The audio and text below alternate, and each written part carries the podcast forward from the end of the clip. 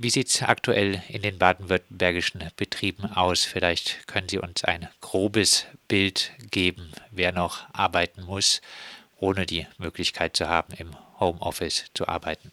Natürlich müssen ganz viele Leute weiterarbeiten, wo eben kein Homeoffice möglich ist. Jetzt ein Busfahrer, eine Krankenschwester, der Verkäufer im, im Lager, auch auf den Behörden oder bei den Energieversorgern.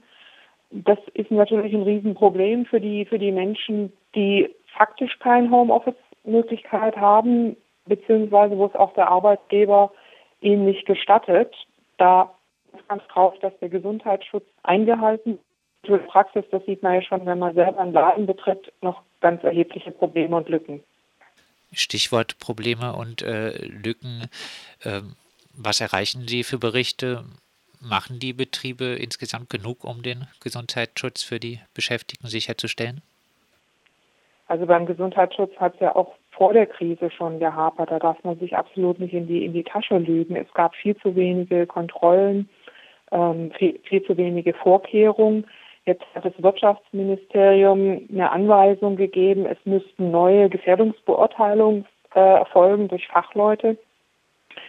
Ähm, das ist wirklich extrem schwierig, das, das jetzt äh, durchzuführen. Man sieht ja schon, die, die Mundschutz und andere Schutzvorrichtungen sind knapp in den Pflegediensten, in den Krankenhäusern. Da wird jetzt ähm, Alarm geläutet. Also da sehen wir sehr, sehr große Probleme.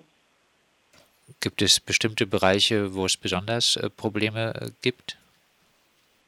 Also das habe ich jetzt gerade heute Morgen äh, mal mir angeschaut, gerade bei den Pflegediensten in den Krankenhäusern hat Verdi ja jetzt auch nochmal Alarm geschlagen ähm, in den Arztpraxen, im, im, ja, insgesamt der gesamte, gesamte Gesundheitsbereich. Natürlich gibt es da riesige Probleme. Jetzt machen sich aktuell ja auch äh, sehr viele Menschen natürlich äh, Sorgen um ihren Job. Gibt es schon die ersten Meldungen über Entlassungen von Menschen ohne dauerhaften Arbeitsvertrag?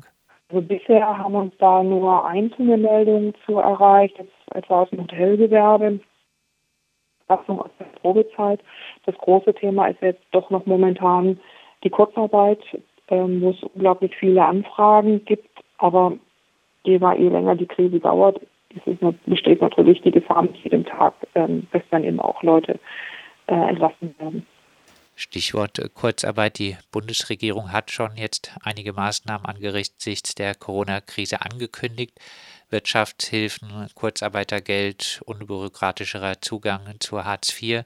Wie beurteilen Sie äh, diese ersten Maßnahmen und was muss aus Sicht der DGB weiter passieren?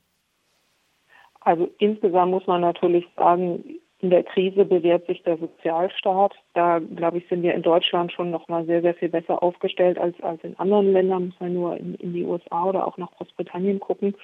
Nichtsdestotrotz, obwohl jetzt wirklich so die, die, sagen wir, die Schatullen geöffnet wurden, ähm, gibt es halt auch noch sehr, sehr ernstzunehmende Lücken. Und was wir ganz konkret kritisieren, ähm, ist dass die Bundesregierung jetzt ja morgen das auch in, in eine Verordnung gießen will, dass eben das Kurzarbeitergeld zwar vereinfacht wird, der Zugang, aber es wird eben nur diese 60 beziehungsweise die 67 Prozent für, für äh, Beschäftigte mit Kindern geben. Es wird keine Aufstockung geben.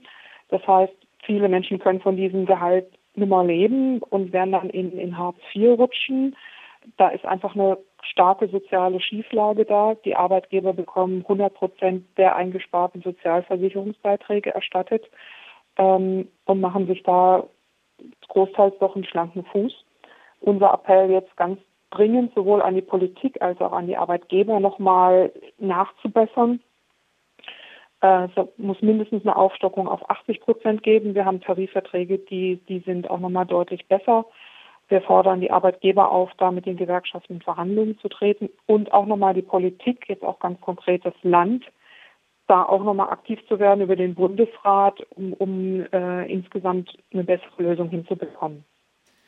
Es gibt wohl viele Beschäftigte in Baden-Württemberg, die sich äh, Sorgen um ihre Gesundheit machen. Es gibt äh, die Sorge, sich auf der Arbeit anzustecken. Was äh, raten Sie diesen Menschen? Also auf jeden Fall äh, nochmal äh, nachfragen. Es muss ja auch Beauftragte geben für, für Gesundheits- und Arbeitsschutz jeweils im, im Betrieb, sich da ganz, ganz klar die, die Vorschriften zeigen zu lassen, auch sich Rat ein, einzuholen beim Betriebsrat und, und beim Personalrat ähm, und die, die Dinge zur, zur Sprache zu bringen ähm, und möglichst konkret zu benennen und auch zu sagen, was was weiß ich, gut, das ist natürlich jetzt auch wieder heikel, wenn man eine Vorerkrankung hat oder so, will ich ja meinem Arbeitgeber nicht, nicht unbedingt äh, sagen, aber man kann es ja in allgemeiner Form sagen, dass, dass man da ähm, einfach Angst hat und, und ein höheres Infektionsrisiko eingeht. Ich meine, das Robert-Koch-Institut hat ja jetzt äh, praktisch Alarmstufe äh, hoch rausgegeben, ähm, darauf, darauf hinweisen und, und sich nicht vorschnell in, in eine Situation reindrängen lassen, die, die man dann nicht mehr übersieht. Das sagt Andrea Gregor, Pressesprecherin des DGB Baden-Württemberg. Mit ihr haben wir über gewerkschaftliche Forderungen in der Corona-Krise für die Beschäftigten in baden-württembergischen Betrieben gesprochen.